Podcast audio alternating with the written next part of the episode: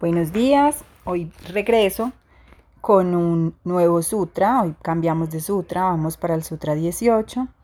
Es un poco complejo, pero yo sé que en la medida en que eh, haga la descripción y les recomiende la práctica, lo vamos a comprender mejor.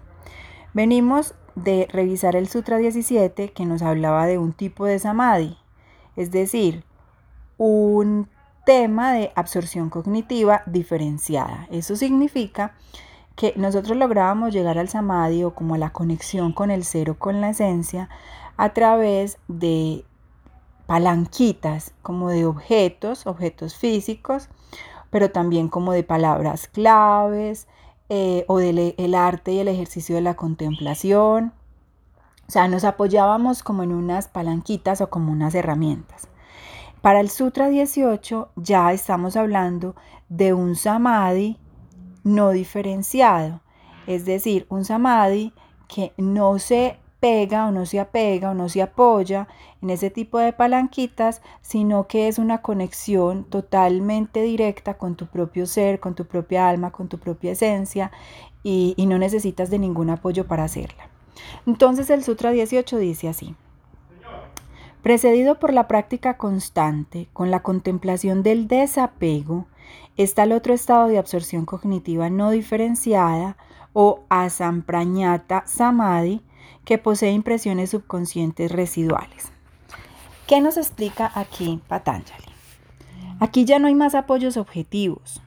Tras comprender a Prakirti, es decir, la naturaleza en sus cuatro manifestaciones, material, sutil, puro gozo y conciencia del ser, tal como se describe en el comentario del sutra anterior, podemos desapegarnos o dejarla ir y permanecer como ser puro. Es un estado donde uno trasciende todas las manifestaciones acompañantes de la absorción cognitiva diferenciada, es decir, la que nos recomendó el Sutra 17 de pegarnos a diferentes palanquitas o herramientas. Su cese ocurre solo tras una práctica constante y prolongada del desapego y se pueden usar diferentes métodos. La absorción cognitiva no diferenciada a Samprañata Samadhi le sigue a la absorción cognitiva diferenciada. Es decir, tú puedes comenzar apegándote a esas palanquitas y poco a poco vas a ir soltando la palanquita, la velita, eh, la mascota, el árbol, la palabra, la reflexión, poco a poco la vas soltando y de esta forma se vuelve posible que logres esa conexión espiritual directa y ese, ese llegar al, entre comillas, vacío, a esa nada o a, ese, a esa experiencia tan deliciosa que solo la puedes sentir experimentándola. Nadie te puede contar de qué se trata o en qué consiste. Entonces, para llegar a Samprañata Samadhi, solo se vuelve posible con una práctica momento a momento del desapego y de la autoconciencia durante muchos años. El desapego supremo es, por tanto, el medio para lograrla, porque no puede ser alcanzada cuando un objeto es la base de la concentración. Solo permanece una aprensión latente del desapego mismo. El Tirumantiram describe el ascenso de la conciencia a través del reino de los cinco sentidos físicos y sutiles implicados en la naturaleza, y más allá, a través de los estados más elevados de experiencia. Esto culmina en la experiencia pura, que al igual que la absorción cognitiva no diferenciada, trasciende toda distinción de la dualidad objeto-sujeto. Y aquí hay algo eh, muy lindo, un verso de esos de literatura antigua, de, de estas filosofías hermosas, que no lo interpreten, no lo intelectualicen, simplemente cuando escuchen mi voz, dejen que él entre en esos campos sutiles de ustedes y haga y obre lo que tenga que hacer. Y este verso dice, la esfera limitada de los tatuas, 5 veces 5, y la malla impura son irreales. Dejándolos, deja que el jiva ascienda dentro de la esfera de mamá, de mamá ya, penetrándola más lejos aún en el estado de parabastaya. Eso es puro. Allí el alma es toda existencia y no existencia a la vez. Práctica. La práctica recomendada para hoy es practica continuamente el dejar partir la implicación y la identificación con todos los movimientos mentales. particularmente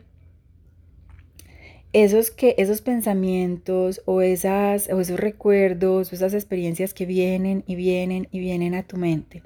Entonces, en algún momento de estos sutras también les hablamos del desapego y cómo, y cómo aplicarlo a nuestra vida diaria.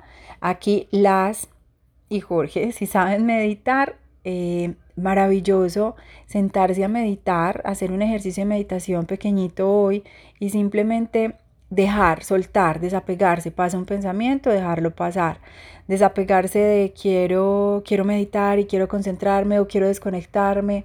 O sea, no, es simplemente como estar ahí y vivir la experiencia de estar ahí, soltando todo. Y para los que no sepan meditar o no les guste o sientan que no pueden, eh, pues hagan un cinco minutitos de contemplación. Así sea, si están sentados en la oficina, en el escritorio, contemplen un lápiz, un lapicero, un marcador. Y poco a poco, a medida que lo van contemplando, se van desapegando del mismo, lo van dejando ir y de la cháchara mental y van como acallando, desapegándose, soltando, a ver qué pasa.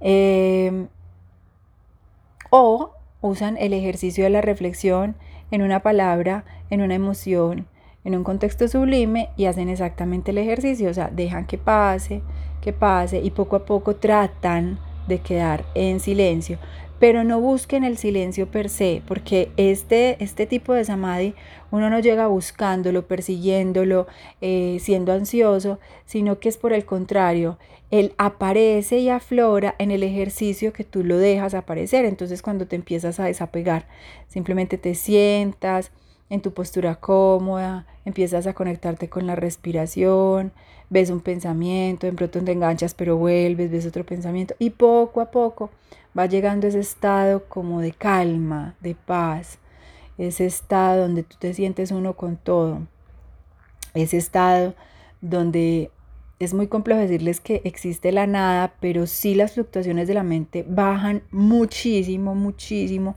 casi que la mente, son tan imperceptibles esos pensamientos que la mente es como calladita y tú estás ahí y se siente un estado de plenitud maravilloso. Deseo que lo logren sentir y si no, pues aquí dice que, que es con la práctica y con los años que poco a poco lo vas a lograr, pero